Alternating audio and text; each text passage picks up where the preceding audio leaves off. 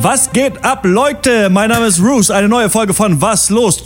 Freunde, heute sprechen drei coole Typen über drei coole Filme. Erstens, Battle of the Sexes. Mann spielt in den 70ern gegen Frau Tennis. Zweitens, Lady Macbeth. Frau ist allein zu Hause und fängt tödliche Liaison an. Und drittens, die Welt sehen. Zwei Frauen sind auf Dekompressionstour. Mein Name ist Christopher Eichelmeier und ich rede heute mit Jens Luca Deißelbüber. Hello. Manfred Sprange. Na, was geht ab? Und Metz Ove van Rensingen, der ist leider nicht da, aber naja, ich hab, war so inspiriert auf einmal von Horsts Trailer vom letzten Mal zu The Big Sick war es, glaube ich, ne? Ja. ja. Wie geht's dir, Horst? Lange nicht mehr gehört im richtigen Cast. Ja, Wie mir ist es ergangen? Wie ist es da draußen, wo die Welt nicht nur aus Filmen besteht? Ja, es ist, äh, mir geht's ganz gut. Ich habe viel gearbeitet, jetzt arbeite ich weniger, habe wieder Zeit. Äh, und äh, bin jetzt hier heute da, um mit euch über diesen einen Film, den, den einen von den dreien, den ich gesehen habe, zu reden.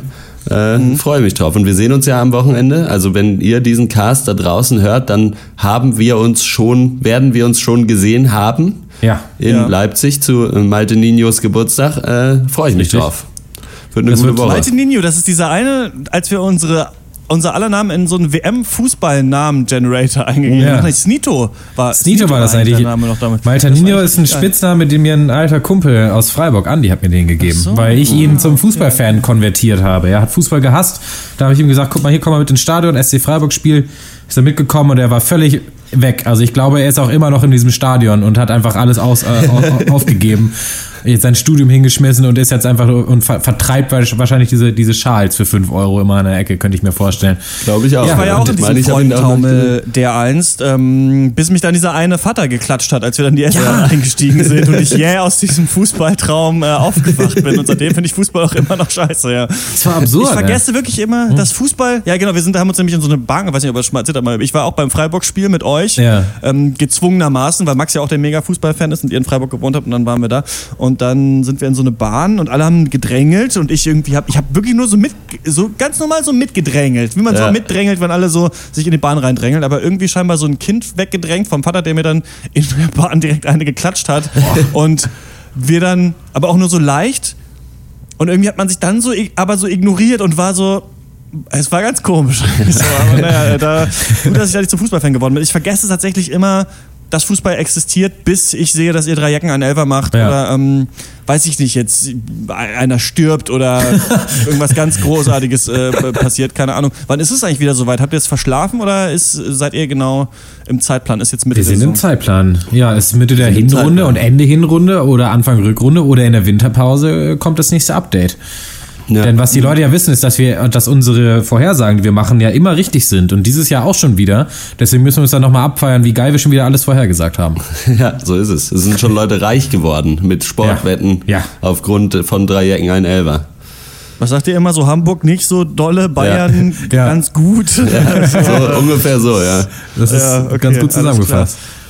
Und sonst, ich dachte, eine Frage sage ich. Ich dachte noch, so, was, wie geht's euch so körperlich zurzeit? Das fragen vielleicht so alte Leute sich auch mal. Sie werden ja langsam älter. So, wie ist es so? Irgendwelche Gebrechen, Rückenschmerzen, Zahnschmerzen? Ich merke, mein Hals irgendwie zieht so ein bisschen unangenehm. Hm. Kann dann auch der, an der Nintendo Switch liegen, die ich mir beim Zocken zu nah vor das Gesicht halte und vielleicht ich kein Kind mehr bin. Ja. Ist diese Haltung eigentlich eher für so Echsenmenschen oder für Kleinkinder gedacht? Ja. Und ähm, wie ist bei euch? Ich habe mir eine neue Matratze so? gekauft. Rheuma. Jetzt. Okay. Zum ersten Mal in meinem Leben habe ich mir eine Matratze, nee, immer im Matratzenkonkord. Und das äh, war, glaube ich, die falsche Entscheidung. Und dänisches Bettenlager, die beiden ja. witzigsten Unternehmen. Ja. ich glaube, das war die falsche Entscheidung. Äh, ich, erstmal habe ich mich gefühlt wie so ein, äh, wie, also viel zu erwachsen, weil ich halt, weil man irgendwie, wenn man 400 Euro für eine Matratze heben da denkt man sich so, was machst du mit deinem Leben? So, geh doch mal, fahr doch mal in Urlaub. Ähm, ja. Und dann ist sie jetzt auch noch viel zu weich und jetzt müssen wir sie wieder zurückgeben. Ja. Aber und das, seitdem habe ich auch Nackenschmerzen. Also nicht der Nacken direkt, mhm. sondern so dieser oberste Wirbel. Äh, ich weiß nicht, ob ja. ihr den auch habt. Ah. Ähm, da, da, ist der Schmerz so drin und zieht dann so von innen nach außen und breitet sich aus wie so ein Spinnennetz. Als ja, aber es ist einer mit der Heckenschere ins Rückenmark. Ja, ja. Es, aber es ist witzig, dass du sagst, weil ich bin ja jetzt vor kurzem 28 geworden. Oh. Und äh, ich glaube, also ich habe nicht ganz aufgepasst, aber ich glaube, seitdem muss ich nachts einmal auf Klo. Sonst bin ich immer, habe ich immer durchgepennt. Und jetzt muss ich, da wache ich so um fünf oder so auf, ganz unangenehm, und muss einmal pissen gehen und dann kann dann mhm. erst weiter pennen. Das habe ich noch nicht zum Glück. Ja, du bist auch noch nicht Aber immerhin 28. bist du keine ähm, Tennisspielerin in den 70er Jahren, denn das war auch kein Pappenstiel, kann ich euch sagen. Und davon erzählt der folgende Film Battle of the Sexes. Hallo, ich bin Bob Bürix und ich finde, dass Frauen sehr schlecht Tennis spielen. Deshalb werde ich nun in einem verheerenden Tennismatch gegen jede Frau antreten, die sich mir in den Weg stellt. Ob das Billy King ist, Steffi Graf oder andere Agassi. Die können mich alle mal. Hochachtungsvoll, ihr Bob Bürix. Und bevor ich anfange, ja, diesen Film für euch zusammenzufassen, möchte ich mal folgende Sache sagen, denn ich wollte das immer schon mal erwähnen und jetzt kriege ich um so drei Ecken mal die Gelegenheit. Also, Battle of the Sexes heißt auf Deutsch, Moment, doch, Battle of the Sexes gegen jede Regel. Oh. Erstens möchte ich sagen, äh, dass das für einen Film, in dem es um Mann gegen Frau geht, nicht so der beste deutsche Titel ist. Also klar, da ist jetzt nicht die Menstruation gemeint, aber man erwartet ja oft bei sowas ein Wortspiel Ja. und überlegt dann, ob eins drin ist. Und Ja. wenn dann irgendwie finde ich das so ein bisschen bisschen dumm auf jeden Fall. Und dann gibt es ja schon einen Sportfilm, der gegen jede Regel heißt auf sagen, Deutsch ja. mit Denzel Washington. Ähm, und der heißt ja auf Englisch Remember the Titans. Und Ja. ich wollte immer schon mal sagen, dass ich finde, dass Remember the Titans der coolste Titel ist. Und ich meine nicht für einen Film oder so. Ich finde einfach Remember the Titans ist irgendwie, ich weiß auch nicht, die, die coolste Idee, irgendwas so zu nennen. Gerne auch ein Sportfilm. Man könnte auch einen, äh, einen Sportfilm, man könnte auch einen Liebesfilm so nennen. Man, auch sein Debüt, seine Debütnovelle, die irgendwie 30 Seiten ist und in Neukölln Ja. spielt. Ich finde, das hat sowas Episches, weil ja die Titanen damals in der griechischen Mythologie und sowas, den Olymp erklimmen und so weiter. Und irgendwie finde ich das äh, Hammer. Habt ihr den gesehen? Das ist mein Lieblingssportfilm. Ich habe den über achtmal gesehen, glaube ich. Ich gucke den so Ist einmal im Jahr. Football? Ja, ne? Ja, es geht um Football, Ja. aber ähm, es, Footballfilme sind ja alle recht, recht gleich und es geht immer so ein bisschen um so eine Underdog-Story oder meistens.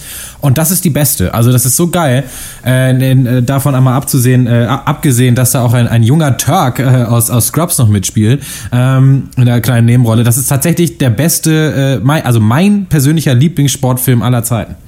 Ich Hast habe den gesehen? ein, ich habe den einmal gesehen, ja. Und äh, ich muss aber sagen, bei mir ist es nicht so, also es ist ein solider Sportfilm, aber bleibt Sportfilm. So fand ich. Ja. Aber war nicht schlecht, ne.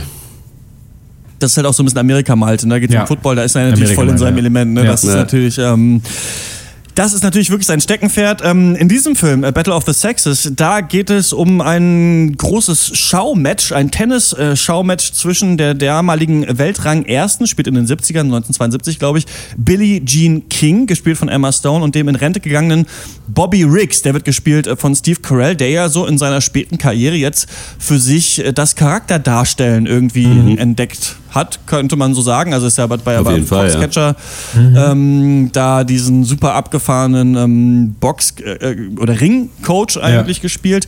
Dann hat er noch neulich irgendeine. So Woody Allen hat irgend so ein äh, Hollywood Executive doch gespielt mit einer großen Genau, Nase. genau, Ja. in diesem, in diesem Film. Wie hieß der nochmal? Catfish Society, ne? Ja. Mhm.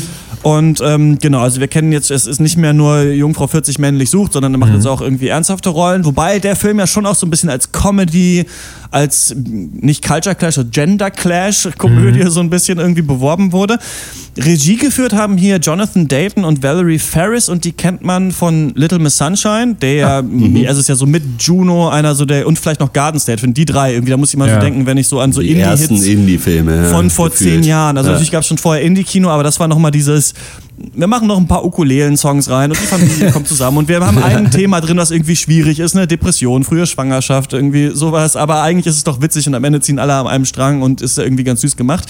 Ähm, die haben den gemacht plus ähm, Ruby Sparks, der kam später, hat nicht so doll eingeschlagen. Und jetzt eben äh, diesen Film Battle of the Sexes, das Skript geschrieben hat Simon Beaufoy und der hat ganz weirde Skripte gemacht. Einmal zum Beispiel Slumdog Millionaire, dann auch ähm, 120, 127 Hours, aber auch Hunger Games zum Beispiel. Also so ein bisschen, ja, all over the place, was, was der macht. Und ähm, Ja.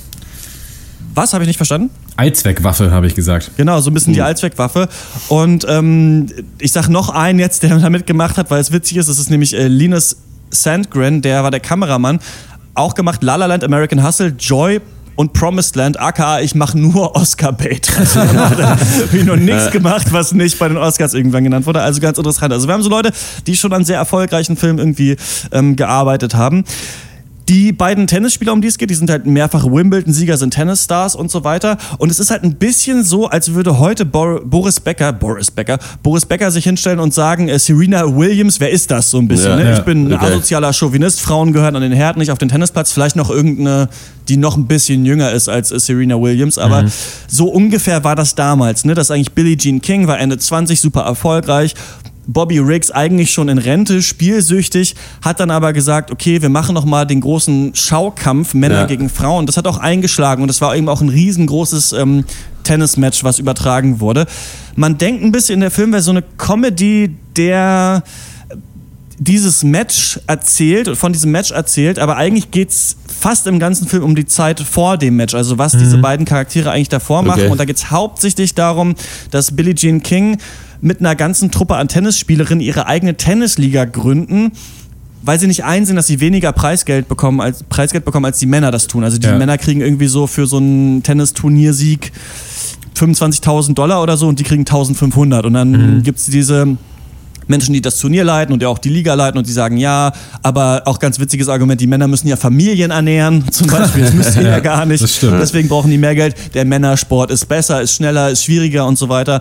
Aber Billie Jean King und ihre Truppe sagt, hey, zu unseren Matches kommen genauso viele Leute, ihr Ja. verkauft genauso viele Tickets. Völlig bescheuert, was macht. Und deswegen treten sie dann, na, sie werden eigentlich rausgekickt aus dieser offiziellen Tennisliga und machen dann ihre eigene auf. Und dann wird so ein bisschen Road-Movie-mäßig eigentlich erzählt, wie sie das hinbekommen, wie sie Radiointerviews geben, wie sie ihre Turniere hochziehen und so weiter und so fort. Und dann eben auch, wie Billie Jean King ähm, ja so ihre homosexuelle Seite entdeckt und sich in eine äh, Friseurin verliebt. Und das nimmt wirklich einen sehr, sehr großen Teil des Films ein, was man gar nicht so denkt. Wenn Ja. man den Trailer gesehen hat. Gleichzeitig sehen wir eben Billy Riggs, der spielsüchtig eigentlich ist und immer noch mit seinen Kumpels so ganz weirde Tennismatches ähm, macht, wie er so zwei Hunde an der Leine hat und gegen einen Kumpel halt äh, dann trotzdem gewinnen muss. Und einer dieser Kumpel, die an so einem Tisch sitzen und wetten, ist natürlich Dr. Cox aus Scrubs. Nice. Er passt Ja. auch einfach perfekt in diese Rolle rein. Ähm, ich habe den Film gesehen. Was habt ihr so vielleicht für Erwartungen? Ihr habt ja bestimmt den Trailer auch mal geguckt, oder? Nö.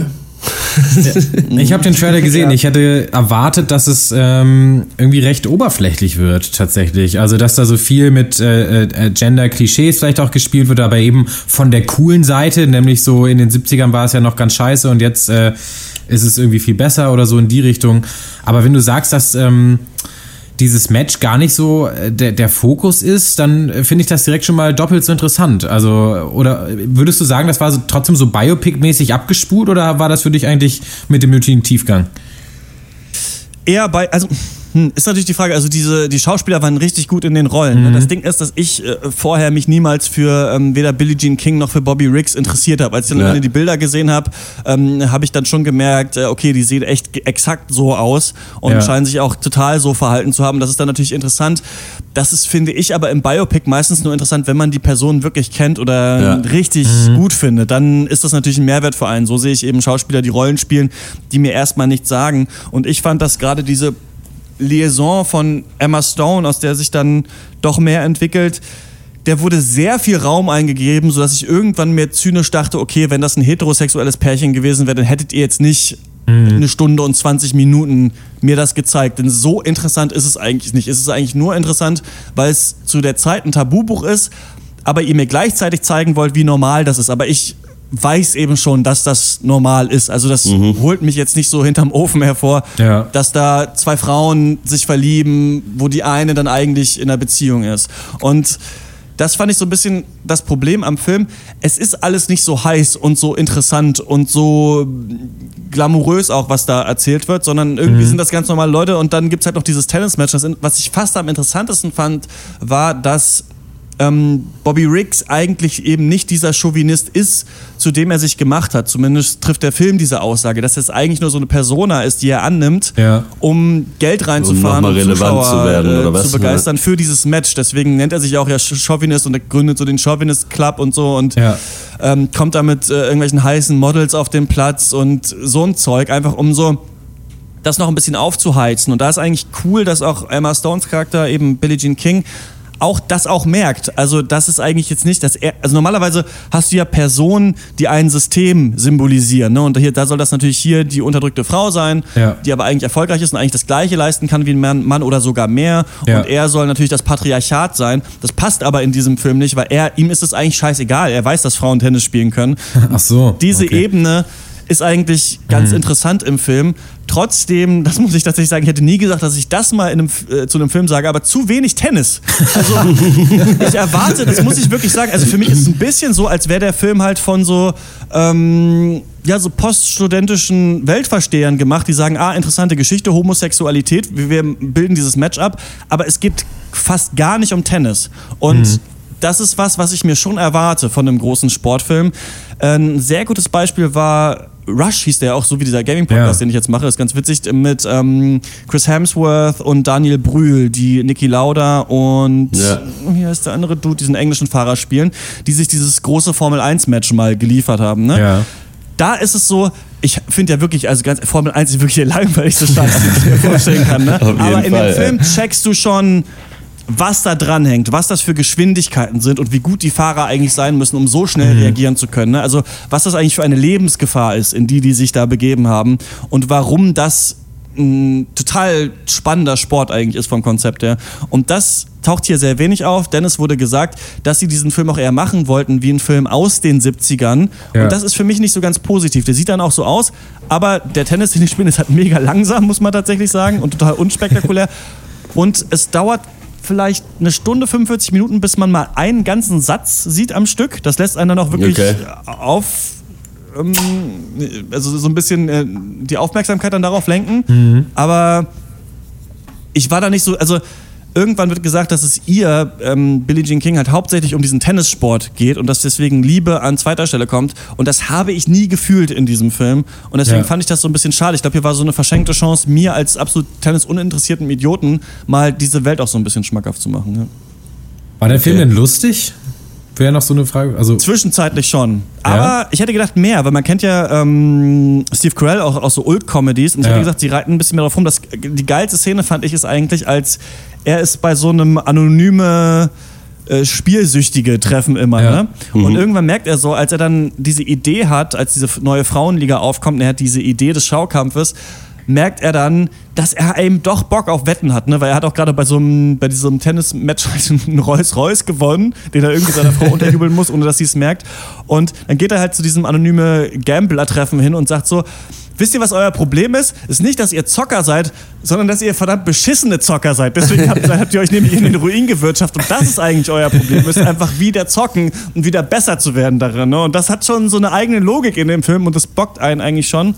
Und diese Art, mit der Billie Jean King, also Emma Stone, ihn so ein bisschen abblitzen lässt, die ist auch ganz cool. Aber ich fand's auch, ich weiß nicht, ob ihr das kennt, dass ihr so einen Film guckt und ihr seid so drin, denkt so, ja, das ist ganz nett, aber irgendwie im Hinterkopf denkt man sich so, irgendwie ist es auch so ein bisschen dröge oder beliebig. Also Ja. ich, ich finde es jetzt ganz okay, aber was daran jetzt so ganz besonders sein soll, kann ich nicht sehen. Ich bin sehr gespannt, wie der im Oscar-Race sich machen Ja. wird, weil es natürlich perfekt in die Zeit passt, Ja. aber er überhaupt nicht radikal genug ist für Ja. die Zeit, in der wir gerade sind. Denn in der Zeit bräuchtest du jetzt eigentlich einen radikaleren, feministischen, antisexistischen Film. Deswegen ist er vielleicht auch ganz interessant, Aber- weil er so ein bisschen kontrakariert, aber ich bin gespannt. Ja. Ich habe äh, also eine Frage noch, und da hat Malte vorhin schon kurz angesprochen, was, äh, wie ich finde, immer mit am nervigsten an solchen Filmen sein kann, ist, dass eben so, ja, mit so einem, ja, mit so hochgezogenen Augenbrauen irgendwie gezeigt wird, wird guckt mal, wie schlimm das in den 70ern waren.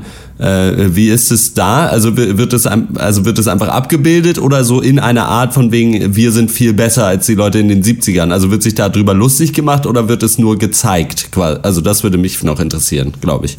Ich würde sagen, auf männlicher Seite wird, wird sich auch hart drüber lustig gemacht, was alles ein bisschen für Idioten sind.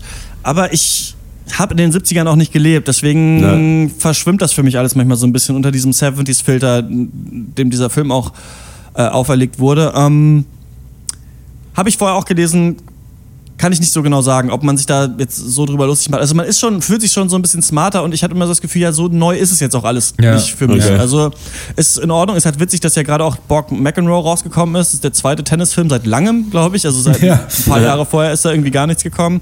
Aber ähm, also mein Fazit wäre so ein bisschen, kann man sich anschauen, ist nicht so schlecht. Man lernt jetzt aber auch nicht so viel und ich bin nicht mehr so jemand, anderen mag das anders gehen, die Filme nur so sehen als äh, Gefäße, in denen Schauspieler Rollen spielen können. Wenn man da der Fan Mhm. von ist, dann ist das ein Hammerfilm für einen, weil die das wirklich sehr nuanciert tun.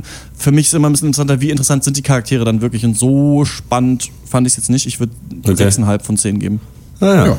Äh, genau, so, das war's zu Battle of the Sexes, ist äh, ab sofort im Kino. Ähm, wenn ihr den gesehen habt, schreibt uns gerne eine Mail an die neue E-Mail-Adresse äh, pencast.gmail.com. Und äh, damit würde ich sagen, kommen wir zu Lady Macbeth. Schönen guten Tag, was darf's denn sein? Jetzt mal halblang. Bevor Sie bestellen, sollten Sie wissen, dass wir einen neuen Burger auf der Karte haben. Den Macbeth. Das Fleischpatty ist aus einem Stoff, der auch heute noch relevant ist. Und das Ganze legt sich wunderschön zwischen zwei 400 Jahre alte Brötchen. Gönnen Sie sich dieses Weihnachten mal was und bestellen Sie den Macbeth. Für 4,99 Euro gehört er Ihnen. Und für die Ladies den Lady Macbeth. Der kostet ebenfalls 4,99, aber 30% weniger Fleisch.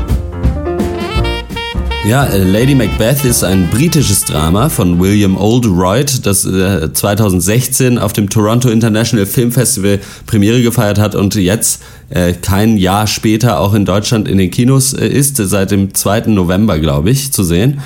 Ähm, die Geschichte basiert auf der Novelle Lady Macbeth of the Mzensk District von Nikolai Leskov äh, und die Adaption hat Alice Birch gemacht. Äh, nicht so wie im Buch befinden wir uns äh, nicht, also oder im Buch, das Buch spielt in Russland, wir, wir befinden uns im Norden Englands und die Jahresuhr zeigt das Jahr 1865 an. Wir starten direkt mit einer Hochzeit. Die junge Catherine, gespielt von Florence Pugh, wird mit dem wesentlich älteren Alexander Lester verheiratet und relativ schnell stellt sich heraus, dass der so ein ziemlicher Tyrann irgendwie zu sein scheint. Er schikaniert sie und verbannt sie so ein bisschen zu ewiger Langeweile in dem großen Familienanwesen. Raus darf sie nämlich nicht und auch sonst äh, hat sie sich hauptsächlich zu benehmen und still zu sein, wie es sich für eine Frau gehört. Und dafür sorgt auch maßgeblich der Vater von Alexander, der heißt Boris. Und äh, der ist darauf bedacht, endlich einen Familienerben an den Start zu kriegen. Das Problem ist aber, oder was heißt das Problem ist, auf jeden Fall, Alexander schläft nicht mit Catherine. So wird das natürlich nichts mit einem Nachfahren und der Vater wird deswegen mehr und mehr ungehalten und macht hauptsächlich natürlich Catherine Vorwürfe dafür. Sie vereinsamt also zunehmend in diesem großen Haus und als dann durch eine Verkettung der Umstände sowohl Alexander, ihr Mann, als auch Boris, sein Vater, das Haus für eine Weile verlassen müssen, nimmt sich Catherine nach und nach so einiges an Freiheit zurück. Genauer werde ich hier jetzt gar nicht. Und aber als dann erst der eine und später der andere wiederkommen, stellt sich halt dann so die Frage, ob Catherine diese Freiheiten wieder aufgeben kann oder will oder wie auch immer. Und wenn nicht, wie stellt man das Ganze an? Lady Macbeth, ein guter Film oder A Tale Told by an Idiot full of sound and fury signifying nothing. Du hässlicher Englischstudent, ey. ähm, der Film war für mich mal wieder so, hat mich daran erinnert, dass es ganz gut ist, die Filme echt nicht kurz vor knapp eine Minute vom Cast zu gucken. Weil mir der Abstand jetzt, ich habe ihn gestern gesehen, echt nochmal gut getan hat.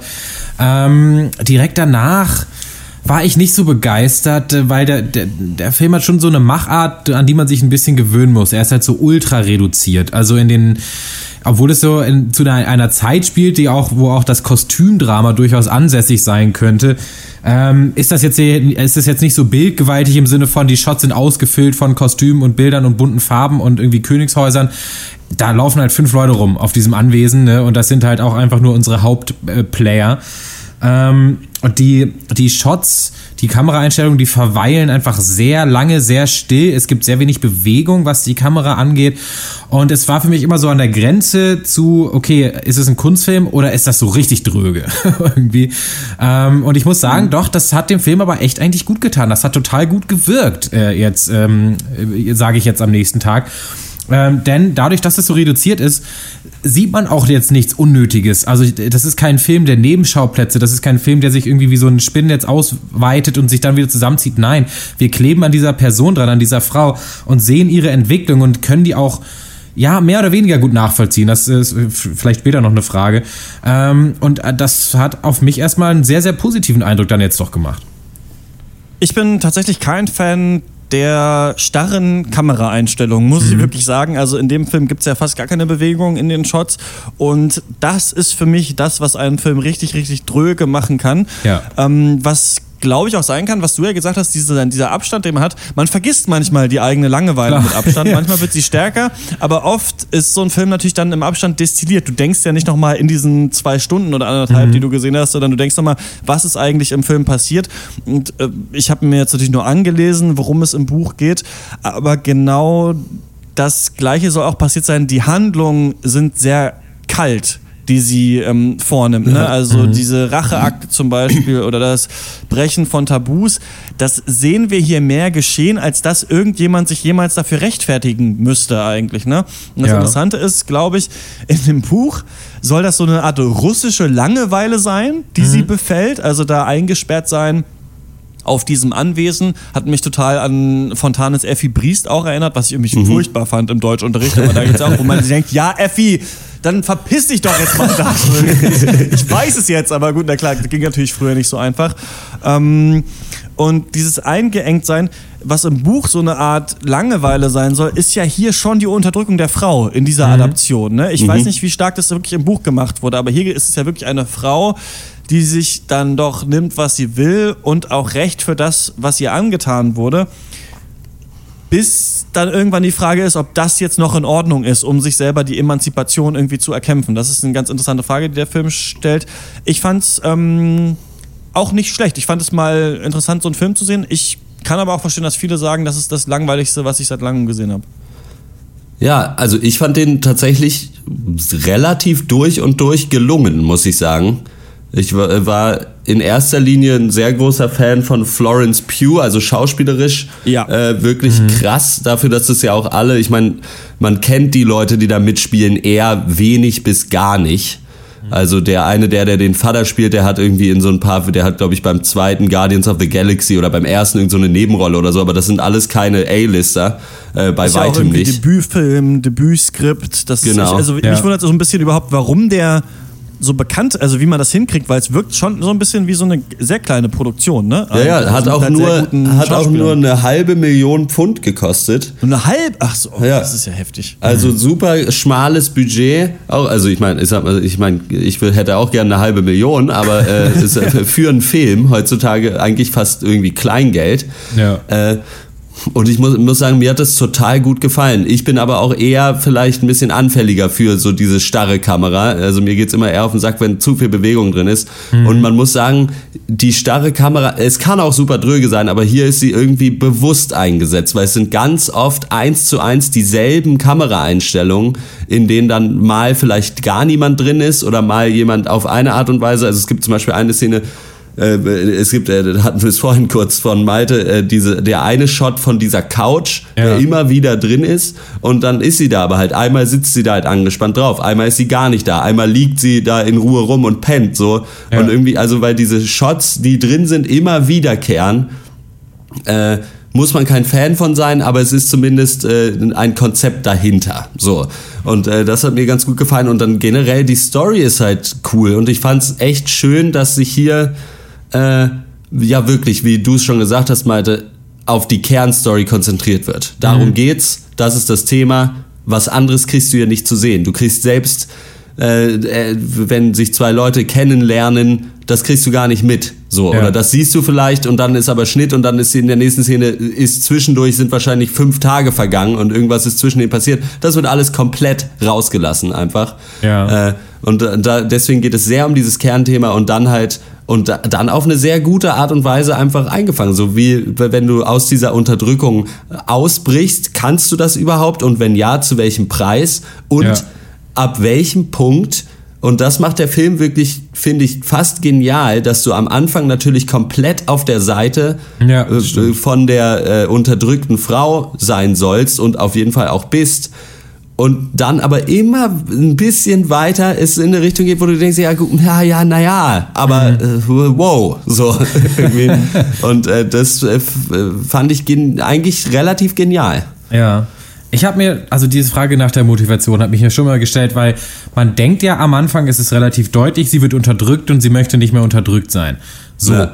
Aber sie, es ist ja nicht so, dass sie gemäß der, der, der, der Standards der Zeit jetzt krass misshandelt wird. Also äh, man hätte das ja auch so zeichnen können, dass sie vielleicht ähm, geschlagen wird, dass sie vergewaltigt wird, dass ihr sonst was für Übel widerfährt. Nein, sie wird eigentlich nur ignoriert und das und äh, sie wird ja dann auch sexuell eben ignoriert. Also sie, äh, der, ihr Mann schläft nicht mit ihr. Und das ist halt für mich mal so, ging es hier um Macht, ging es um Spaß, ging es um Sexualität oder kann man diese drei Sachen sowieso austauschen, irgendwie äh, synonym sehen? Und da weiß ich nicht ähm, genau, was es dann genau, also was genau ihr Antrieb war, denn ich glaube, wenn, äh, wenn die Story einfach so sein soll, ihr war langweilig und sie, sie hat es deswegen jetzt alles äh, irgendwie so in die Wege geleitet, fände ich es halt banal. Ähm, weißt du, also wisst ihr, was ich meine? Also es spielt immer so ein bisschen in, in der, also ihre Motivationen könnten sehr banal sein, könnten aber auch sehr komplex und interessant sein und es liegt im Auge des Betrachters. Und äh, Ja. ich weiß nicht, ob man das klarer abgrenzen hätte können oder hätte sollen oder auch überhaupt nicht, ob das gerade gut so ist.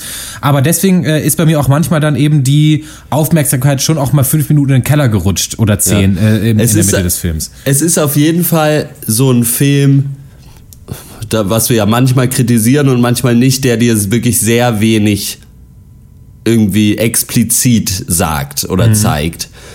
Und insofern muss man halt gewillt sein, da selber mitzugehen und sich selber irgendwie während der Szenen seine Überlegungen anzustellen. Äh, dann kam, dann funktioniert der. Und äh, mir ist es in dem Fall aber äh, sehr leicht gefallen oder ich hatte Lust. Also auf eine Art und Weise hat mich der Film halt so weit reingezogen, dass ich äh, gerne bereit war, das zu tun. So. Ja. Aber ich kann es auch voll verstehen, wenn irgendjemand sagt, okay, das war einfach anderthalb Stunden völlig langweiliger Scheiß. So.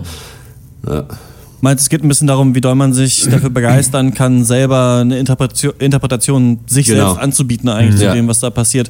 Ja, ist interessant. Ne? Man sieht ja erst, dass sie diesen Mann, der auf dem Hof arbeitet, ja so als Ausweg vielleicht sieht aus ihrer Misere und dann doch mh, er es für- ihr vielleicht doch nicht anbietet oder sie dann zu viel in ihm sieht. Also es ist ganz interessant, dass man erst so so total auf ihrer Seite ist und es dann immer mehr abdriftet. Ja. Ähm, trotz, ich, also ich, mir hat gut gefallen, dass die Taten so wenig kommentiert wurden. Es gibt ja auch gar keinen Ja. Soundtrack im Film und eben Ja. auch wenig Bewegung und dadurch wirkt das, was sie tun, einerseits total banal, finde ich. Andererseits aber auch umso krasser, weil es ja auch nur so wenig Schauspieler gibt. Also Es gab Ja. selten Filme, wo ich gedacht habe, okay, das ist jetzt wirklich ein Kammerspiel, außer vielleicht Ja.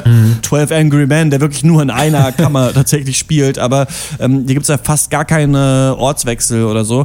Und dadurch drückt sich auch diese Langeweile ganz gut aus, finde ich, im Film. Das hat mir gut gefallen. Und dann dachte ich mir, ich weiß nicht, ob ihr da mitgehen könnt, ich finde es so interessant, das sind ja Adelige auf so eine Art. Ne? Das sind ja Leute, Ja. die haben ja eigentlich alles. Die haben ja Bedienstete und Sklaven, die für sie Ja. machen, was sie wollen.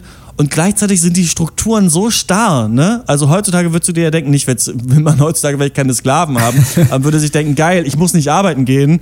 Ich hänge den ganzen Tag im Jogger rum, rauche Kippen und gucke irgendwie, weiß ich nicht, eine schrecklich nette Familie. Und damals musstest du halt, weiß ich, in den Reifrock und sonst was und starr da sitzen, bis dein Mann fertig war mit Essen. Ja. Also ich finde es eigentlich so ein bisschen heutzutage aus der Zeit auch so ironisch, wie unentspannt die Leute damals waren, als Ja. sie nichts zu tun hatten eigentlich. Gerade die Frauen, ne, wie wenig denen zugestanden wurde. Das finde ich ganz interessant. Das ist ein guter Aspekt, diese auch selbst auferlegte Langeweile beziehungsweise Unfreiheit. Das ist also, da haben wir, wir haben den Film ja auch zusammengeguckt. Das war schon echt ganz auch amüsant. Das hatte so eine, so fast schon so eine Comedy eben auch manchmal da so äh, reingebracht, dass so irgendwie irgendwann heißt es dann eben, die Frau ist jetzt ein paar Tage alleine zu Hause und man denkt sich, ha, was macht sie jetzt? So und dann pennt sie erstmal ganz lange, zieht sich dann in komische Klamotten an, setzt sich aufs Sofa und pennt noch eine Runde weiter. So, das ist also, jetzt ist sie endlich mal frei, den ganzen Tag zu schlafen irgendwie.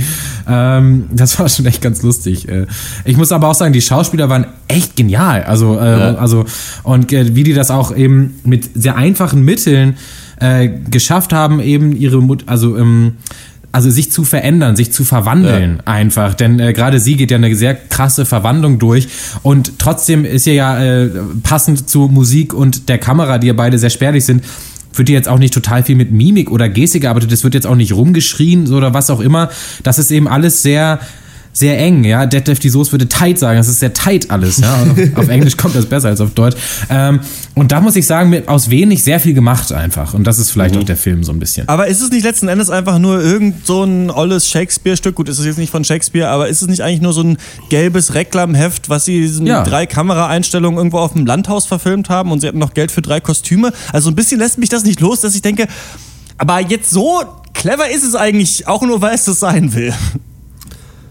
Ich, es ist so ein Ja. klassisches, so eine klassische, ähm, wie sagt man auf Deutsch, Moralstück? Ich glaube, weiß nicht, so so Morality Play einfach. Also da geht es halt um, um ganz bestimmte Sachen und ähm, also also ich meine und halt auch um nicht viel mehr und das soll halt auch so und ich kann mir halt Ja. beim gucken konnte ich mir genau vorstellen, wie, wie wie sich diese Novelle auch liest irgendwie. Also muss ich sagen, das war für mich so relativ eins zu eins umgesetzt.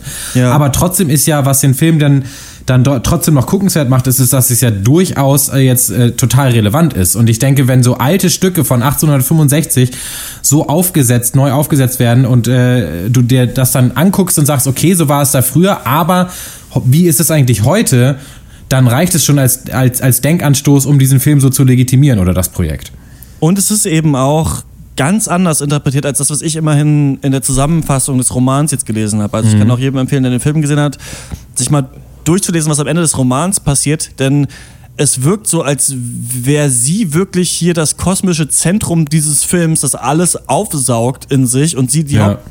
Hauptperson ist, die sich auch bis zum Ende emanzipiert. Und das ist im Buch nicht so. Also da gibt es noch einige Wendungen eigentlich. Da ist dieser Film schon vorbei. Da ähm, geht es im Buch nochmal richtig los. Und das ist äh, ganz interessant. Man hat hier wirklich ähm, ja, so ein bisschen die Schablone des Feminismus draufgelegt. Die, ich frage mich nur, soll das dann kritisch sein? Also, weil wir ja so ein bisschen daran zweifeln, ob das, was sie, nee, eigentlich nicht, eigentlich wissen wir, was irgendwann später passiert, dass es nicht mehr in Ordnung ist. Ja. Und ähm, eigentlich ist ja ein Ermächtigungsmärchen. Also soll es uns vor den Kopf stoßen, weil wir eigentlich wissen, auf welcher Seite sind und so so ein bisschen den Boden unter den Füßen hervorzerren? Ich, ich glaube eher, es soll, also ich sehe das so ein bisschen nuanciert vielleicht einfach, weil es einerseits äh, ist man natürlich auf ihrer Seite und möchte, dass sie sich emanzipiert, andererseits wird so ein bisschen die Auf... Es wird ja auch, also gerade in einer Szene relativ am Anfang relativ deutlich, dass sie die Art und Weise, wie sie sich teilweise emanzipiert, halt zu 100% von den Männern abgeguckt hat. Ja. Und dass halt dadurch dann, äh, also dass halt Machtmissbrauch dann Ja. völlig unabhängig von wem es ausgeführt wird, natürlich scheiße ist. So ein bisschen da habe ich so die Quintessenz des Filmes vielleicht gesehen. Und das ist also, ja. Aber ja, jetzt weiß ich nicht mehr, wo ich damit hin wollte. Aber da, Ja, das also- fand Ja, ich aber einen interessanten mal um die Kniff. Gleichberechtigung aller gehen und um die Gleichheit und nicht, äh, oder um die Brüderlichkeit vielleicht und nicht tatsächlich darum, dass sich dann ein einziger ähm, dazu ermächtigt, ein Gleicher Ja. zu sein, dann die anderen aber hinter sich lässt, ja. Ja. Ja, ich habe durchaus auch äh, also viele äh, Interpretationen im Internet gelesen oder äh, Kritiken in dem Fall, die halt sagen, es geht ja äh, relativ wenig um Geschlecht und einfach viel mehr um Status. Und ich denke, so kann man den Film durchaus Ja, auch sehen. ja, ja. Ähm, dass man, man könnte, es wäre vielleicht ein bisschen zu kurz gedacht, man könnte die Geschlechter komplett ausblenden und einfach äh, mal, mal gucken, was, was äh, komische, hinkonstruierte, auferlegte Machtstrukturen eben mit Menschen machen. Und äh, das funktioniert durchaus auch. Ähm, ich würde mal bewerten, wenn das für euch okay ist. Ähm, mal ohne großes äh, Schlussstatement. Nur noch, also das ist wirklich trotzdem wie ein, äh, wie ein alter Whisky. Ja, es ist schon, muss man sich ein bisschen dran gewöhnen, denke ich. Und, und nicht allen wird's gefallen. Es ist tatsächlich eine Geschmackssache. Und wenn man da nicht reinkommt, ist es äh, verständlich. Ähm, ich bin's tatsächlich nicht. Und dann aber, wie gesagt, am Ende dann jetzt doch und äh, gebe deswegen äh, gute äh, siebeneinhalb von zehn. Ja, ich gebe mir auf jeden Fall mehr. Mir hat's wirklich, äh, habe ich ja schon gesagt, gut gefallen. Visuell schön, schauspielerisch top. Äh, interessantes Thema. Ich gebe neun von zehn. Ähm, ich fand ganz interessant, dass ich erst dachte, okay, so Historienstück. Dann habe ich gemerkt, ah, geil, aber es ist nicht so wie Pride and Prejudice, ne? Es ist nicht so die Rom-Com-Version der Historie. Und dann, dann dachte ich so, es würde in so eine The Witch-Richtung gehen. So eine. So ein Ultrarealismus. Und dann dachte ich, ach nee, es ist doch so ein bisschen eigentlich Kill Bill, aber in dieser Zeit. Das fand ich eigentlich ganz interessant, dass dann doch vielleicht nicht mehr so realistisch war, aber ähm, eine Aussage treffen wollte. Ich fand es jetzt cool. Ich gebe auch Nee, ich gebe nur 7 von 10. Ich fand's ähm, solide, ich fand's gut, ich fand's aber auch ein bisschen dröge und ähm, so ein bisschen, als hätte man ein Theaterstück abgefilmt. Also ich weiß jetzt, ich fand die Mittel des Kinos wurden hier nicht so genützt. Das mag dem einen oder anderen dann trotzdem gefallen, aber ja, fand ich dann manchmal nicht so spannend. Ähm, Ihr könnt, wie heißt der Film? Lady Macbeth äh, zurzeit im Kino bewundern. Wenn ihr den Film gesehen habt, schreibt uns eine Mail, pencast.gmail.com.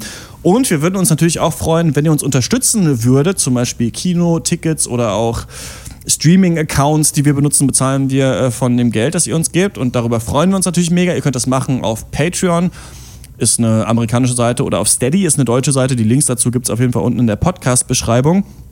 Steady ist für uns ein bisschen cooler und für euch auch, weil ihr ähm, einfach n, eure normale Bankkarte, euren normalen Kontoeinzug benutzen könnt und keine Kreditkarte braucht. Und wir wollen uns natürlich bedanken bei allen, die das schon machen und ähm, die das auch neu machen. So haben uns jetzt äh, neue Leute unterstützt, zum Beispiel Moritz Bartel und äh, Clemens Fucker oder Facker. Keine Ahnung, ob das dann richtiger Name ist. Ähm, wenn ja, dann streichen wir das Facker hier raus. Und äh, Julian Krüger hat seine äh, Spende auf 5 Euro oder Dollar erhöht und Benny ist umgezogen von Patreon zu Steady. Das geht auch, das kann man auch mal erwähnen.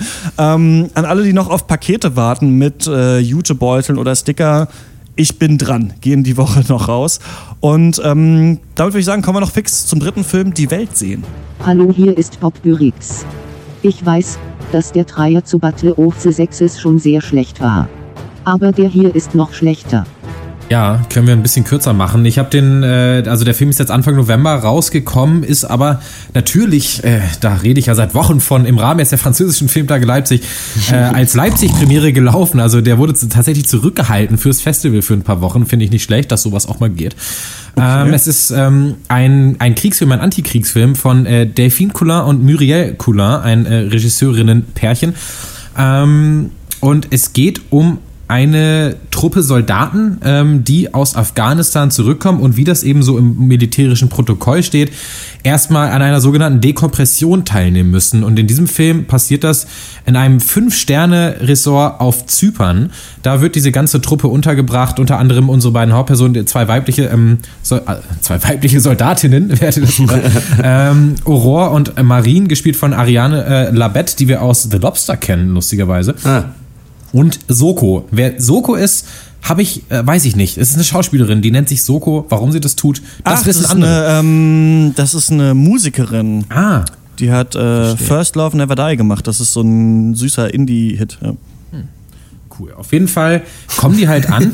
so, das klang so total zynisch. Ja, so meinte cool. ich das gar Cool. cool. wow. Ähm, Eine Musikerin, diese, oh mein Gott. Jeez. Du kennst aber Leute. Ähm, ja. Sie sollen halt ans normale Leben nach ihrem Kriegseinsatz eben wieder gewöhnt werden. Und das passiert eben in dieser Dekompression durch ähm, Gruppensitzungen mit Psychologen und Virtual Reality Brillen. Und das ist dann eben so, dass diese ganze Trupp Soldaten immer nach, nach und nach quasi vor die Gruppe treten müssen und sich diese Brille aufsetzen müssen und dann erzählen müssen, was sie so im Krieg gefühlt haben und wie es ihnen jetzt geht und ob sie irgendwie komische Schmerzen haben und ob sie immer noch gut schlafen, ob sie gereizt sind. Und alle diese Gespräche in diesen Gruppensitzungen, die sehen wir immer wieder verstreut im Film, ja, es eskaliert es dann halt so ein bisschen. Also irgendwann kommt halt raus, die haben halt alle einen mega Knacks weg, was auch nicht verwunderlich ist, denn sie kommen halt aus dem Krieg. So, und, äh, mhm. und während sie das halt erzählen, wird das eben ja visuell aufbereitet von eben Leuten, die das hören und dann quasi das in Echtzeit nach animieren, visualisieren, eben auf einer großen Leinwand, sodass es eben alle nochmal sehen können. Und das soll eben so gemacht werden, also das macht, das wird deswegen gemacht, weil dadurch, dadurch wird gesagt, die bauen dann dazu Distanz auf zum Krieg, indem sie es nochmal sehen. Und äh, im Film ist natürlich genau der umgekehrte Effekt. Wenn du es nochmal siehst, dann ist es halt nochmal krasser, obwohl die eben in Zypern abchillen, siehst du halt nochmal diese Kriegsbilder. Und ja, soweit ist das Setup und irgendwann, wie gesagt, kommt halt raus, dass die halt alle äh, noch ein relativ großes Problem haben und alle eigentlich nicht so richtig reinpassen in die normale Welt. Und die Hauptaussage ist halt so ein bisschen, dass ja, Krieg ist scheiße und wird auch immer scheiße bleiben. Und der geht nicht weg, wenn du halt wieder ähm, nach Hause kommst. So dieses PTSD ist ja auch ein großes Ding.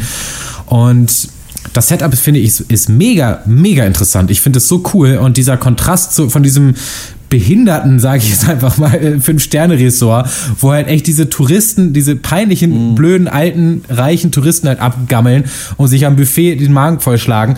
Und diese Militärtruppe ist äh, grandios. Also es ist so gut, wie das da gezeigt wird. Und das funktioniert ja, die, eine gute Hälfte des Films. Und äh, dann leider. Das ist ja so ein Motiv normalerweise bei Kriegsfilmen und auch in Romanen dieser, gut, das ist jetzt was anderes natürlich, aber dieser Heimaturlaub, ne, gibt's ja schon bei Ja. Maria Remarques im Westen nichts Neues, wo du auch Ja. mit ihm im Krieg bist die ganze Zeit und dann ist er zu Hause und da sind die Dullis und so, ja, und wir sind unser Freund und unsere Jungs und bla bla bla und du denkst dir so, Alter, haltet alle die Fresse. Ja. Also, Ja. Ihr wisst ja gar nicht, was da abgeht. Natürlich Ja. wissen wir das auch nicht, aber ähm, kriegt man das gut mit? Kann man sich gut reinfühlen? Oder ist es so wie bei, wie hieß das, American Sniper, wo er da so ein Pint trinkt und irgendwie so ein bisschen Quatsch redet? Barbecue. Ähm, was genau kriegt man gut mit? Ich habe es nicht ganz gecheckt. Also ist man, äh, versteht man so deren Leiden und wie Total, bescheuert das ja. Mhm. ist jetzt in diesem. Gut, man findet ja, gut, man, das ist natürlich ein, eigentlich ein geiles Setting, weil diese Ressorts findet man ja eh schon so scheiße. Wenn man dann auch mit Ja. den Leuten mit dem richtigen Kurs ist. Ja. Man kriegt es dadurch mit, dass sie eben total fehl am Platze da wirken. Einfach auch wenn sie nur am Buffet sind oder wenn sie eben bei so einer Strandparty mitmachen oder bei einer Motto-Party in der Kneipe und wenn die halt, man merkt halt, wie sie die ganze Zeit krampfhaft versuchen, sich zu entspannen.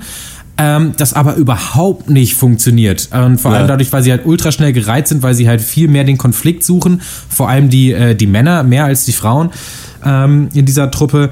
Und man merkt es natürlich in diesen Sitzungen, die halt immer dann sich äh, alle in dieselbe Richtung bewegen, nämlich in der äh, dann durch verschiedene Erfahrungen, die halt erzählt werden, halt eben klar wird, dass diese Leute abgefuckt sind. Also der eine erzählt dann irgendwie erst vom Krieg und meint, alles ist eigentlich in Ordnung und irgendwann nach, nach sechs, sieben Nachfragen kommt raus, ja übrigens, äh, kann ich meinen linken Arm jetzt nicht mehr so richtig spüren. Also er ist noch da und ich spüre ihn auch noch, aber es fühlt sich so an, als würde da irgendwie eine Messerklinge drin sein oder so. Und äh, dann später wird dann auch dann wird dann noch klar, warum es genau der linke Arm ist, äh, den er so fühlt, obwohl der nicht verletzt ist und so weiter. Ähm, was den Film, was der Film allerdings macht, ist dann, das so ein bisschen im Kreis laufen zu lassen. Denn wir sehen halt immer diesen coolen Kontrast. Die sind alle auf einer Party, die sind wieder in einer Sitzung, die sind wieder auf einer Party, wieder auf einer Sitzung. Und das, das zieht sich sehr lange, dieser Aufbau. Und, Okay. das, ist, und äh, das zweite Problem ist, dass der eben auch handlungstechnisch sehr, also sehr, sehr vorhersehbar bleibt. Denn eben, wie gesagt, was ich jetzt schon mehrmals erwähnt habe, ist eben, dass man merkt eigentlich, dass das von Anfang an, weil die eben alle noch so ultra äh, äh, fertig sind, auf einen Konflikt, auf eine Eskalation hinauslaufen Ja. wird. Und genau das tut es auch. Und ähm, die Eskalation an sich ist dann schockierend, aber eben im Großen, aufs große Ganze gesehen eben nicht, weil man von Anfang an darauf wartet. Und äh, da hätte der Film nochmal eigentlich mit einem irgendeiner Art Twist äh, nochmal aufwarten Aber müssen, finde ich. Wie ist es dann? Also ist es dann so ganz klassisch quasi, wir sehen jetzt diese Gruppe, die zurückkommt und dann stellt sich raus, irgendeine Sache ist vorgefallen, die traumatisch für alle war und das kommt dann später raus, was es war, oder wie? Ähm, ja, also es gibt diese eine Sache, sie waren halt alle zusammen in einem Anschlag ähm, Ja. äh, verwickelt in Afghanistan, wo auch einer gestorben ist und da haben halt die Okay. verschiedenen Soldaten verschiedene ähm, Blickwinkel drauf auf diese Si- Ja. Situation. Die einen hätten gerne mehr geholfen, aber der äh, Befehl war eben, dass sie sich alle zurückziehen müssen und eben Okay, den Verletzten ja. nicht helfen.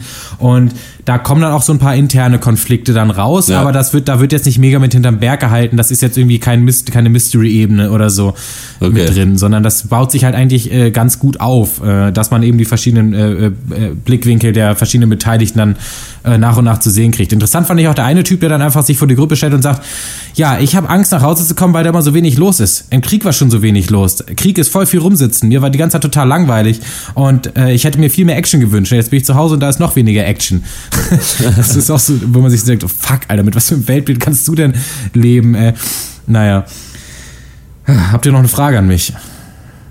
Wie werden diese Kriegserfahrungen da visualisiert? Da ich, bin ich kurz weggenickt. Die werden irgendwie. Mit Virtual Reality Brillen. Also die kriegen Brillen aufgesetzt ähm, und Ach, das an, ist im Film, das ist nicht für den Zuschauer eine Ebene. Sorry, da, ich, äh, da war kurz die Verbindung dann weg. Okay. Genau, und das wird eben dann auf, die, auf eine große Wand projiziert, was die dann eben da sehen und Leute hören zu, während sie halt Situationen aus dem Krieg erzählen, die Soldaten und ja, animieren das per Hand. Also wenn dann jemand sagt, ich war, wir, war, wir sind mit sechs Panzern durch den Berg gefahren, dann stellen die halt einen Berg und sechs Panzer ins Bild und lassen das halt, lassen die halt rumfahren, um das halt eben erfahrbar nochmal zu machen. Okay.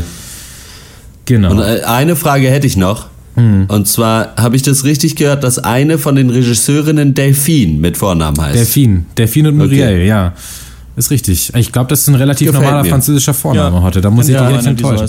ja, aber Ja. ich freue mich trotzdem immer, wenn ich ihn höre. Ich hatte es nicht richtig verstanden. Was Ich möchte- für ein Typ Filmfan würdest du denn das empfehlen? Hast du irgendwie, weiß ich nicht, wenn man so eh schon, weiß ich nicht, Black Hawk Down und äh, die ganzen Kriegsfilme Nee. gesehen hat, dass man dem mal so eine andere äh, Facette hinzufügt vielleicht? Ähm, ich, also die erste Hälfte ist für mich so ein bisschen für Fans von auch so The Lobster, wo ja auch äh, Ariane Labette zufällig mitgespielt hat, was ich gar nicht wusste, bevor ich diese Connection in meinem Kopf gemacht habe, weil das eben dieses so ein Szenario, was im Film eben als relativ normal gilt, aber für den Zuschauer doch total übertrieben und absurd eigentlich ist. Und äh, das so ein Ja. bisschen ist The Lobster auch. Und so gibt sich der Film auch so ein bisschen dieses ähm, ja, in- Indie-Film, weiß ich nicht, wie ich das genau beschreiben soll, aber eben so ein bisschen so Sachen eben überspitzt zu zeigen, aber das als sehr normal zu verkaufen. Okay. Und danach wird es dann so ein bisschen in dieser Eskalationsphase so ein bisschen wie Mucksmäuschen still, falls ihr den noch kennt. Also so ein Film, ja. der irgendwie sehr, sehr gut anfängt und, und die Leute alle sehr gute Absichten haben, aber dann fängt eine Spirale an, die nicht mehr aufzuhalten ist. Und genauso, man muss sich auch auf ein bisschen Trauma dann auch gefasst machen. Der Film wird dann auch recht grafisch dann am Ende. Also was für Leute des, ähm, des gepflegten, düsteren, gewalttätigen Indie-Films vielleicht, ähm, die dann, ja, weiß ich nicht. Wie zum Beispiel Blue Ruin, oder ja, was? sowas genau. Okay. Ja. Äh, insgesamt äh, würde ich dem Film äh, sechs von zehn Punkten aber nur geben, weil, wie habe ich jetzt schon gesagt, weil ich äh, denke, der, der, war, der war nicht ganz rund am Ende, das das Drehbuch nicht. Ähm, es dreht sich lange im Kreis und dann wird es eben, dann bleibt es trotzdem erwartbar, als dann die Handlung, die tatsächliche Handlung beginnt. Ja. Insofern, ja. Ist wie, äh, äh, ja, hat jetzt nicht so viel, tut nicht so viel zur Sache, aber ist er dann auf Französisch mit Untertiteln oder wie hast ist du ein den französischer äh? Film mit deutschen Untertiteln und so habe ich Okay, noch geguckt, ja, genau in der okay. Originalfassung. Was man sagen muss, ist, dass die beiden Hauptdarstellerinnen ihre Sache also unglaublich gut machen. Äh, das noch dazu gesagt. Und ähm, dann belassen wir es dabei, denke ich. Ah, ja. Gibt's Klingt aber, finde ich, ganz schon, interessant. Ich dachte, ich hätte sechs von zehn schon gegeben. ja, hat, hat, so. hat er, hat er. Ja gut, hat er, hat er, hat er. Der Hat alte, er, hat er. Der alte Hans-Werner Olm. Ja, ähm, ja dann äh, war das das zu diesem Film und ähm, wir kommen zur Abschlussrunde. Ich habe ja letztes Mal schon Werbung gemacht, äh, die erste Folge Rush, der Gaming-Podcast, den ich jetzt auch mache. Ähm, das ist natürlich, der steht natürlich nicht Spalter. Pencast, das ist einfach genau äh, nebendran noch. Ähm, es sei denn, ihr habt auch Bock, mit mir über Videospiele zu reden, dann bin ich dann natürlich sofort raus aus der Nummer da mit Giga Games. Ähm, ist jetzt erschienen, ähm, schon ein paar kritische Stimmen gehört, dass die Leute meinen, es ist äh, nicht ganz nachvollziehbar, wenn ich mit ihm rede und auch die Beiträge spreche. Stimmt, ist aber so eine Notlösung auch für den Anfang gewesen. Wahrscheinlich äh, wechseln wir uns ab, mal gucken. Ähm, Nochmal kurz, es gibt jetzt auch einen monatlichen Gaming-Podcast von mir, der heißt Rush und den ja, kriegt man überall, wo es Podcasts gibt. Also falls das jemand interessiert, dann kann er sich das anhören. Und äh, habe ich ja neulich schon mal irgendwann erwähnt, ich habe eine Switch gekauft und ähm, lüge mir natürlich jetzt so selber vor, dass ich das gemacht habe, weil wir demnächst bei Rush die äh, Jahresrückblickfolge für dieses Ja, Jahr ja. machen. Aber eigentlich natürlich, weil ich mega Bock habe auf Mario und äh, Zelda. Mario jetzt heute von Nintendo bekommen, aber äh, jetzt relativ viel schon Zelda Breath of the Wild gespielt und ähm, ist wirklich richtig cool. Ob es so ein 10 von 10 Spiel ist, das muss, glaube ich, jeder selbst für sich entscheiden. Aber ich habe, also es ist ein bisschen für mich wie 2011 das erste Mal Skyrim einlegen und das erste Mal in so einer geilen Open World sein und diesmal halt mit so einem geilen Nintendo Gameplay Flow. Ich glaube, wir werden bei Rush auch mal einen Fokus auf Gameplay Loops legen. Also was macht man eigentlich immer so in Spielen die ganze Zeit? Ja. Und warum ist das manchmal total befriedigend, manchmal total blöde? Und in Zelda ist es wirklich richtig geil, was daran liegt, dass man überall hochklettern kann, wo man möchte und, und überall mit diesem Segel wieder runterfliegen kann. Und dadurch hast du halt Das war also schon wirklich damals das- immer das Beste. Ja. Du siehst halt irgendwo, weiß ich nicht, so eine Insel und denkst, okay, wenn ich jetzt auf diesen Berg klettere und mir vorher so einen Trank trinke, dass ich doppelt so viel Ausdauer habe, dann müsste ich eigentlich darüber fliegen können und so. Weiß ich nicht, ist so die Welt und das Terrain so ein bisschen dein eigenes Rätsel und das macht wirklich richtig viel Bock, weil du immer, ich weiß nicht, ihr kennt das sicher von so manchen Spielen, dass du die ganze Zeit so Aufgaben im Kopf hast, die du auch noch mal irgendwann machen könntest. Also du weißt, okay, ich will eigentlich zu dem Tempel hin, um das holen, um dann woanders das und das zu bekommen. Ah, aber da vorne, da sieht irgendwas komisch aus, da gehe ich erst mal hin. Ach, ich müsste eigentlich auch mal wieder da in das Dorf zurück, um mein Schild zu verbessern. Und ähm, ist wirklich ganz witzig. Ich weiß nicht, ob das positiv oder negativ ist, aber ich fühle mich wieder so, als wäre damals mit dem ersten Gameboy Zelda zu spielen. So, so ein bisschen so ein Flashback ist es. Plus, ich habe viel PS4 ja gespielt in letzter Zeit, bevor ich jetzt die Switch habe. Es ist echt interessant, mal wieder seit langem eine Nintendo-Konsole zu haben, weil die Spiele halt einfach super positiv sind. Also das habe ich lange vergessen, aber es ist ja wirklich immer alles nur Spaß und Mario Kart und irgendwie mit den Freunden und Couch-Koop und sowas. Und das ist äh, auch mal ganz okay, wenn alles sonst immer so richtig düster ist. Also ja, kann ich nur empfehlen, ist eine coole Konsole auf jeden Fall. ja. Glaube ich. Wow. Äh, Du hast auch was gemacht, Mino. ich, Ja, ich muss erst mal überlegen. Malte, mach du mal. Ähm, für mich diese Woche wenig Zeit geblieben für Popkultur, aber dafür kann ich sagen, ich habe, glaube ich, mittlerweile im Messenger-Bingo mal äh, gewonnen. Irgendwie, weil ähm, ich, hab, ich hatte ja ganz lange WhatsApp und habe da mit ein paar Leuten drüber geredet. Jetzt sind wir ja im Pencast intern, sind wir auf Telegram gewechselt. Und jetzt vor ein paar Tagen ähm, schreibt mir mein Vater, dass er jetzt auf Signal ist. Und mein Bruder ist hab da ich- auch was hingewechselt. Ist das denn eigentlich? Ich hab da, das hat mir neulich schon mal irgendwer erzählt. Aber Das Signal ist- soll. Ich habe, ich glaube, ich habe da irgendwo mal was gelesen, dass das relativ scheiße sein, also oder schlechter sein soll als Telegram, was so Security Telegram Shit ist ja angeht. cool, weil es nicht Mark Zuckerberg ist, der alles liest, wie bei WhatsApp und Instagram ja übrigens auch. Ja. aber, Ähm, aber Telegram sind ja eigentlich auch nur irgendwie so die ominösen Russen, die da die das betreiben. Und man eigentlich auch nicht so ganz weiß. Aber Die ja, können, Ja. können vielleicht kein Deutsch. Also, so wie ich meinen Vater einschätze, ist der aus Sicherheitsgründen dahin gewechselt, aber vielleicht Ja. wurde er auch einfach hart verarscht von, Ich weiß es vom, nicht. vom Die Internet. wichtigste Frage wäre halt, hat Signal auch Sticker? Weil das ist ja wirklich das, Ja. was Sticker und Oh. GIFs. So, Oh, warte, das Sticker muss ich, ich, ich weiß es nicht, aber ich muss es jetzt direkt nachgucken. Warte mal. Meine Ach, und du hast jetzt mir. wie viel? Ach, du hast jetzt quasi alle auf dem Handy. Ich habe jetzt alle, ja. Also ich- Also ich schreibe jetzt mit ausschließlich mit zwei Leuten auf Signal, mit drei Leuten, äh, nee, äh, mit drei Leuten auf Telegram und mit zwei Leuten auf WhatsApp und noch mit einem auf Facebook. Ist das die smarte Zukunft, von der alle Ich sprechen? denke. Ja. Oh, Ähm, es gab irgendwann ich mal so ein, äh, einen sehr bezeichnenden XKCD-Comic über USB-Anschlüsse, wo jemand meinte, es, äh, also wo halt so zwei Leute sich unterhalten und sagen so, ja, es kann ja nicht sein, dass äh, es irgendwie zwölf verschiedene Anschlüsse gibt für diese eine Sache. Wir machen einen, der alles äh, einfach, ein- der dann einer für alles ist und die logische Konsequenz daraus ist, dass es dann halt 13 verschiedene gibt und nicht, Ja. nicht mehr zwölf wie vorher. Genauso ist es da, glaube ich, auch. Aber bei mir, ich muss sagen, in meinem Freundeskreis, vielleicht habe ich sehr progressive Freunde, sehr viel auf Telegram. Ich benutze WhatsApp eigentlich fast gar nicht mehr. Ich habe halt, was ich auch empfehlen kann, ist einfach, wenn man wenig Freunde hat, dann Ja. minimiert sich auch die Anzahl der Messenger, die man braucht. Also wenn man nur so ganz wenig Freunde hat und man Glück hat, dann braucht man nur Telegram. Oder einfach Zuruf im Heim. Dann Wenn kann man in der Nähe von Zimmer wohnt, zu ja, Zimmer dann- einfach rufen. Ja, dann, ähm, das ist eigentlich die einfachste Form der Kommunikation. Horst, ist dir was eingefallen, was du gemacht hast? Ähm, nur was, was ich bestimmt schon mal erzählt habe. Ich habe äh, wieder angefangen, nochmal Faster Than Light wieder äh, zu spielen und muss w- nach wie vor sagen, es ist eins der besten Roguelike-Spiele, die ich äh, je gespielt habe. Und ich kann es jedem nur wärmstens empfehlen. Es kostet auch nur einen Zehner. Äh, Faster Than Light ist so ein bisschen so Weltraum, Raumschiff-Kämpfe, aber auf sehr schön gemacht und Ja, sehr Star Trek anspruchsvoll. Roguelike, so ein bisschen. Genau, ja. Das war's für diese Woche vom äh, Pencast. Wir hören uns dann wieder in der nächsten Woche. Wir haben ja schon alles gesagt, ne? Ihr könnt uns eine Mail schreiben, pencast.gmail.com, auf Facebook oder Twitter folgen oder unterstützen. Auf Patreon und Steady gibt's die Links natürlich in der Beschreibung. Wir hören uns dann wieder in der nächsten Woche und äh, vorher natürlich im Pencast of Duty, wenn wir schaffen, ähm, einen aufzunehmen bis dahin. Themen, die im Raum herumschwirren, sind auf jeden Fall A Ghost Story. Ähm, Ja. Casey Affleck, der uns ja sehr begeistert hat äh, bei Manchester by the Sea am Anfang des Jahres, kommt als Geist jetzt nochmal zurück, um uns heimzusuchen. Und ähm, bin ich gespannt, wann da sein Belästigungsskandal, ob der auch nochmal zurückkommt. Denn auch der von Louis C.K., den kannte man ja schon, bis er jetzt nochmal aufgerollt wurde. Also Ja. ähm, mal schauen, wie. Es wird eh eine sehr interessante Oscar-Verleihung Ja. nächstes Jahr, kann man eigentlich sagen. Und dann, ähm, vielleicht sprechen wir auch über Detroit, müssen wir mal schauen. Das gibt's dann alles äh, nächste Woche. Ähm, bis dahin äh, verabschieden wir uns. Ciao. Tschüss. Ciao. Ich habe gerade nochmal recherchiert. Signal hat die WhatsApp-Sticker. Damit ist, muss ich dann wieder runterschmeißen. Emojis. Emojis.